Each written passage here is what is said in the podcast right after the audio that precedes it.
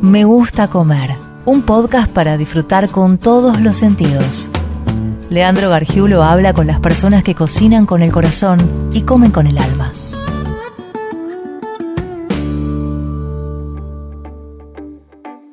Siempre admiré a las personas que desde muy temprana edad ya sabían qué iban a hacer cuando fueran grandes. Eso ayuda muchísimo cuando la profesión, el oficio o el trabajo ya están creados y esa persona focaliza toda su atención en prepararse para conseguir su objetivo. Un deseo, un estudio, un título. Sin embargo, mi admiración es aún mayor con las personas que les gusta hacer muchas cosas y siempre encuentran cómo poder realizarlas y combinarlas. La inquietud es el motor para lograr lo que queremos. Hoy vamos a conocer a un fiel exponente de ese grupo de inquietos matriculados. Javi Rosenberg es locutor, animador, mago y desde hace un tiempo también cocina y muy bien. Sus publicaciones en Instagram son vertiginosas y divertidas sin perder profesionalismo. Escucha la historia de este entretenedor oficial en un nuevo episodio de Me Gusta Comer Podcast capítulo número 8 de este podcast llamado Me gusta comer. Corrección, capítulo número 9. Y del otro lado también sé que vamos a encontrar un comensal, un emprendedor gastronómico, un entretenedor. Él es Javi Rosenberg. Hola Javi, ¿cómo estás querido? Hola, ¿cómo te va, amigo? Eh, te quiero decir algo. Nunca había escuchado con atención la palabra entretenedor y me encantó esa palabra. Ahora es como que la encontré otro significado que es buenísimo para mí. Viéndote y viendo todo lo que haces, yo digo, este muchacho es un entretenedor, porque está en la radio, fue mago, tiene esta capacidad también lúdica de jugar. Ay, sí, pero me encantó. Te quiero decir que, eh, perdón, pero estoy, estoy como porque la palabra de entretenedor siempre la, he escuchado como una palabra linda, pero yo que, que, me gusta entretener y que aparte le doy al tenedor, entretenedor, me encantó. O sea, me encantó, me parece perfecta. Qué lindo. Bueno, ya la puedes usar. Ay, gracias. cuando la use, cuando la use para algo, voy a citar la fuente, te voy a citar a vos como el creador del entretenedor. Genial, entonces. Repasando partes de las cosas que me fue contando Juliana eh, sobre tu vida, veo que hay una raíz de la comunicación totalmente atravesada en tu vida, ¿o no? Sí, sí, sí, de siempre, de siempre. a ver, mi mamá y mi papá dicen que yo quiero ser comunicador desde que tengo tres o cuatro años que yo entrevistaba a todos los vecinos que pasaban por la puerta de mi casa. Siempre me ha gustado mucho la radio principalmente, ¿no? Eh, he tenido hasta mi propia radio y cuando digo eso parece que, oh, tenía una radio, pero no, yo tenía una choza en el baldío al frente de mi casa y en ese baldío tenía un micrófono inalámbrico con un cable hasta la punta del árbol, nada, y hablaba por ese micrófono inalámbrico. Ese era mi radio al día de hoy, que vivo de la radio, ya hace 20 años que vivo de la radio, y al día de hoy para mí sigue siendo un juego. Los otros días no me acuerdo con quién hablaba que, charlaba de eso, que por ahí eh, está la idea de que el locutor siempre está feliz y en realidad no, ¿viste? El locutor es una persona, una persona como vos, como yo, que tenemos nuestros problemas, nuestras deudas, nuestros conflictos, nuestras peleas familiares, los bajones que tiene cada uno. Sin embargo, voy a la radio, capaz que voy ofuscado a la radio porque tengo que ir a trabajar, porque es mi trabajo, pero cuando llego y prendo el micrófono, vuelvo a percibir la radio como un juego. Mm. Y durante esas cuatro horas sí soy feliz. Claro. Bueno, sabes que de lo que hablábamos al comienzo de ser entretenedor, creo que también se va esto de el show siempre continúa, ¿viste? Quizás es algo bastante trágico o, injusto para el que tiene que poner la cara, la voz. Sí, igualmente yo logré algo que a mí me enorgullece mucho y me da mucha, mucha tranquilidad, que es que logré ser yo al aire y que la gente sepa que soy yo al aire y que no soy un entretenedor impostado, sino que si, si, estoy bajón, yo llevo a la radio y digo, eh, hoy capaz que suena un poco más de música porque estoy medio bajón, así que por ahí ustedes me mandan un mensaje y me levantan el ánimo. Si estoy difónico, le digo, háganme programa ustedes que estoy mal de la garganta y la gente llama, la gente conoce que tengo esposa, hijo, que tengo perro, yo cuento al aire mucho y eso me, permite ser como más libre, ¿no? Claro, está buenísimo eso. Em, Javi, te propongo viajar, ahora que lo convocaste, eh, viajar a la infancia a, a Villa Allende, ¿no? Sí, claro. Decime cómo era, cómo era la casa de tus viejos, cómo era tu, cercanía con la comida, con la cocina. La, casa de mi infancia sigue siendo la casa de mis viejos, siguen viviendo ahí así, y, siguen cocinando ellos como siempre. En realidad en casa se reparten mucho la, la, cocina entre mi mamá y mi papá y a los dos les gusta mucho la gastronomía. No, no tienen que ver profesionalmente con eso, se dedican a otra cosa de siempre, pero siempre les gustó cocinar. Siempre les gustó, siempre hubo libros de cocina en mi casa. Y en algún momento, cuando yo soy el, más grande de cuatro hermanos, en algún momento cuando mi mamá trabajaba en la universidad, por ejemplo, full time. Mi papá trabajaba tribunales hasta las 2 de la tarde y después en un consultorio como psicólogo hasta la noche. Oh. Entonces, cuando, cuando ya yo tenía, no sé, habrán sido 12, 13 años, ya me empezaron a pedir, che, te dejo una fuente con arroz si podés calentarla para darle a los chicos mientras llegamos. Y bueno, es como que ahí empecé yo a experimentar en la cocina y con la ayuda de ellos a aprender a hacer una salsa boloñesa, uno, un arroz con unos fideitos cabellito de ángel salteadito, un arroz primavera una salchicha, un huevo frito, pero, pero digamos como, como hermano mayor haciendo la comida o adelantando algunos pasos para darle tiempo a mi viejo que llegaban más tarde, digamos, del trabajo. ¿Recordás cómo era el tema de comprar los víveres? ¿Había una feria? ¿Había almacenes? Sí, recuerdo la feria, por ejemplo, en la zona de la, de la, casa de mi abuela, la feria un día de la semana, también el martes que cortaban y hacían la feria. En Villa Allende no, teníamos la despensa cerca de casa, por ahí pedían verdura entre dos o tres vecinos. También nos agarró una época complicada, complicada con el tema de la, de la hiperinflación en casa, cuando éramos chiquitos y por ahí se juntaban entre tres o cuatro vecinos para comprar un cajón de verduras. En momentos en los que no alcanzaba para comprar el pan, y al pan lo hacía mi mamá. Siempre fuimos de una economía muy austera en mi casa, eh, por lo que se hacían pocas compras y con esas pocas compras, pocas compras, pocos ingredientes, mucha creatividad. Me acuerdo, qué sé yo, el pan, por ejemplo, el pan y la punta de los panes los codos, del, ¿viste? La puntita del pan francés. Claro. Y eso era otra comida. Eran esos codos rellenos con salsa de tomate, por ejemplo. Y esa era una comida, digamos. Y si me acuerdo, el carro, el sulky, que mm. pasaba por, por la puerta con el, con el megáfono, que creo que el día de hoy debe seguir pasando. El que vendía los huevos y el que, hay acelga, lechuga, tomates, papas, pepinillo. Y, y, ahí uno abría la puerta rápido, sí, venga, venga, y compramos ahí un poco de verdura y la nunca bien ponderada sandia calada, colorada. Claro, tal cual. Javi conduce Subí que te llevo de lunes a viernes de 16 a 20 en FM Córdoba y confiesa que no perdió la emoción, el vértigo y los nervios cuando tiene que salir al aire. En esta segunda parte de la entrevista nos cuenta cuál es su reacción frente al público y por supuesto comenzamos a hablar de la comida, de su paso por la pastelería, de la compra de todos los utensilios y de cómo los terminó vendiendo.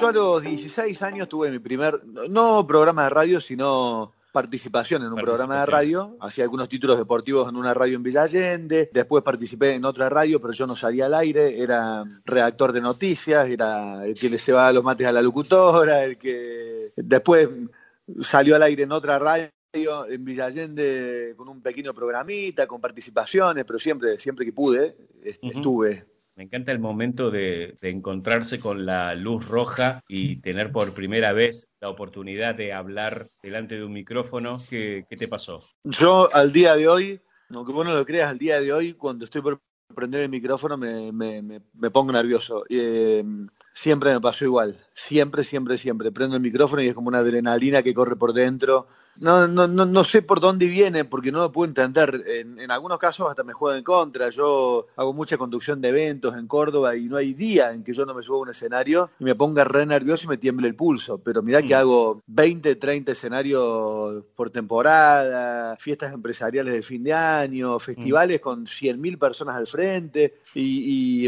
eventos con 500 personas al frente y me pongo igual de nervioso siempre. ¿A qué crees que se debe? Bueno, creo que es que amo lo que hago y, es como que percibo la magia de esto. Y yo alguna vez se lo escuché a un doctor que decía, el día que no te pongas nervioso antes de operar es que tenés que abandonar la carrera y dedicarte a otra cosa. Y bueno, creo que me pasa lo mismo con la radio. Yo siempre digo, bueno, afortunadamente me pongo nervioso. Me pongo nervioso porque significa que lo siento, que, que no lo convierto en algo tan cotidiano, tan común, sigue teniendo su magia, su encanto cada vez que prendo el micrófono. Me, me, pasa más con poca gente que con mucha gente. Cuando tengo 100.000 personas de frente, o 100.000 personas, sí, salgo al escenario y allá ah, voy, a por ello. En cambio, cuando tengo eventos más chicos, con 200, 300 personas, ahí me muero de nervios. sé por qué, no sé por qué. ¿Cuándo aparece entonces la gastronomía? Porque también he leído que también no es que sos como un improvisado, porque estudiaste, estuviste estudiando en la escuela de gastronomía Celia. Hice la carrera de pastelería, pero la verdad que lo hice como, no sé, sí soy un improvisado y un poco, y un poco no. Me gusta mucho cocinar, me gusta mucho jugar a, cocinar, me gusta cocinar en casa para mi familia. Tengo muchos libros, compro cada libro de cocina que se me cruza, compro. Hice un curso de gastronomía gourmet, otro curso de gastronomía, pero talleres, eh, talleres en un restaurante divertidos, donde era aprender a cocinar un pan, un plato y después tomarse un vino con, con los compañeros, como experiencias lindas, digamos, ¿no? Estudié pastelería Compré durante la carrera una batidora amasadora, unos moldes y, terminé la carrera y vendí todo. no, y, no me gustó, y no me gustó, pero lo compré porque era la parte que no entendía de la gastronomía. En la carne braseada, un poquito más de orégano, un poquito menos, un laurel más, un laurel menos, una copa de vino más, una copa de vino, es lo mismo, digamos, sale lo mismo. Más rico, menos rico, sale igual. Pero por otro lado, vos viste mis videos son de un minuto, yo hablo rápido y en un minuto explico bien lo que hay que hacer para para poder eh, resolver un plato.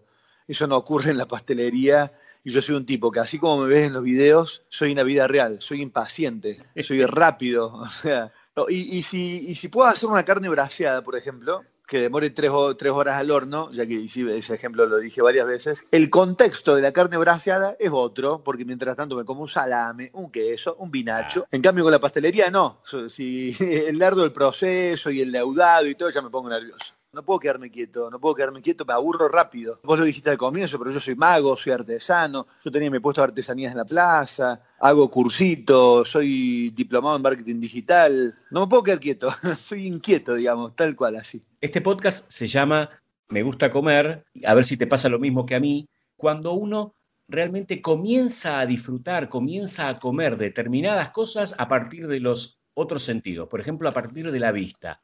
¿A vos te pasa de que ves algo y vas ya directamente te transportás al momento en el que vas a comerlo? Sí, totalmente, totalmente, con, todo, con todo, me pasa con todo, pero a mí se me cae la baba eh, con todo.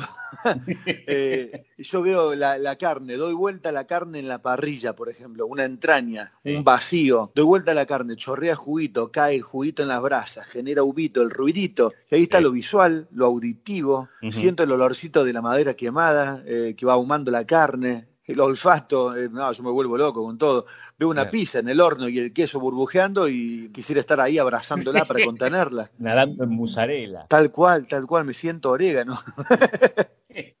Pero yo creo que sí, en la gastronomía es 100%, ¿no? Entra por todos lados. Eh, de hecho, a mí no me, no me copa la gastronomía gourmet, pero pero cómo te das cuenta en la gastronomía gourmet cómo entra por lo visual, ¿no? Porque son platos de 50 centímetros de diámetro que al medio tienen un pétalo, una gota de, una vinagreta con una pizca de carne y una punta de pasto y ya es visual, o sea. Eh, ¿Te colgás viendo canales de cocina?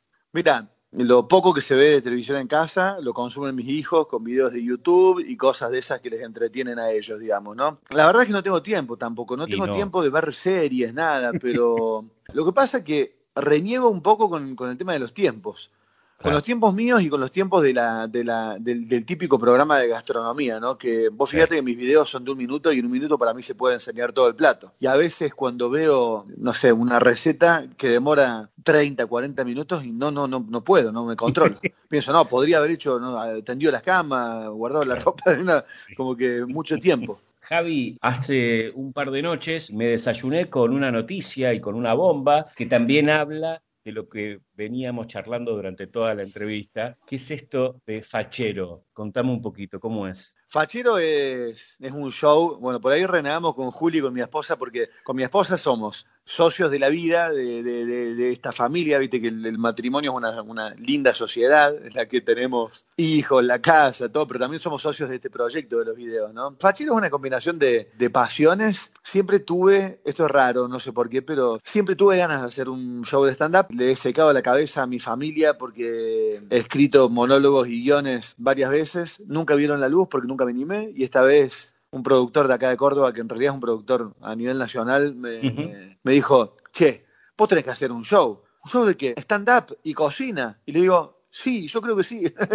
Que hasta, ¿sabes que Te conozco de hace 20 minutos, pero no me, parece, no me parece descabellado, me parece como algo absolutamente natural. Sí, yo creo que sí. A ver, es algo que, viste que mis videos de recetas son eh, un porcentaje es receta y otro porcentaje es el relato. Yo siempre tengo muchos comentarios que dicen, nunca voy a hacer las recetas que hace, pero me divierte mucho escucharlo.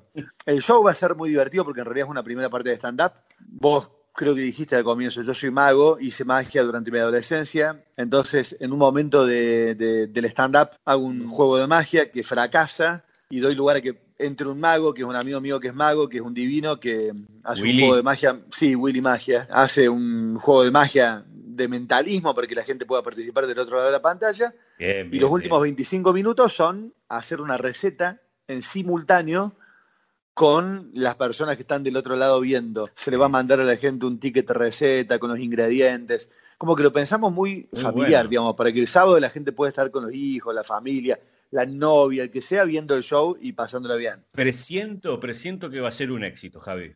Bueno, Dios te ojalá, la verdad que estaría muy bueno.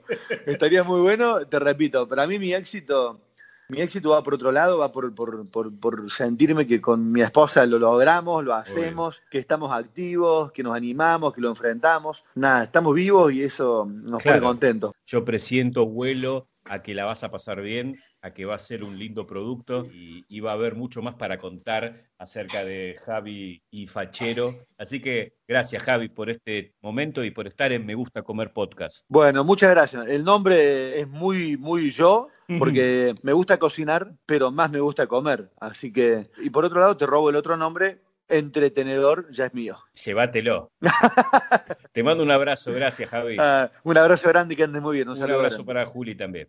Muchas gracias, acá le mando. Chau, chau. Semejante expectativa tuvo Fachero que necesitaba saber cómo había salido todo y la producción ni lerda ni perezosa se contactó con Córdoba y pidió un nuevo testimonio de Javi. Bueno, tengo que contarte que Fachero, la verdad que fue un éxito rotundo para nosotros, la verdad que nada, mucho más de lo que esperábamos realmente. Como te había comentado, es mi primer show de stand-up muy lindo, la verdad que me sorprendió la cantidad de gente que se sumó a ver la transmisión en vivo mientras el show se sucedía y después del show la cantidad de gente que me mandó fotos y videos de, de, la familia reunida, viendo el show, riéndose, preparando la receta que hicimos arriba del escenario. La verdad que genial. No me puedo quejar, al contrario, estoy súper feliz. Fue una experiencia muy positiva que incluso me dejó picando el bichito de volver a hacerlo en otro momento. Lo estoy analizando, pero la verdad que para este primero muy bueno.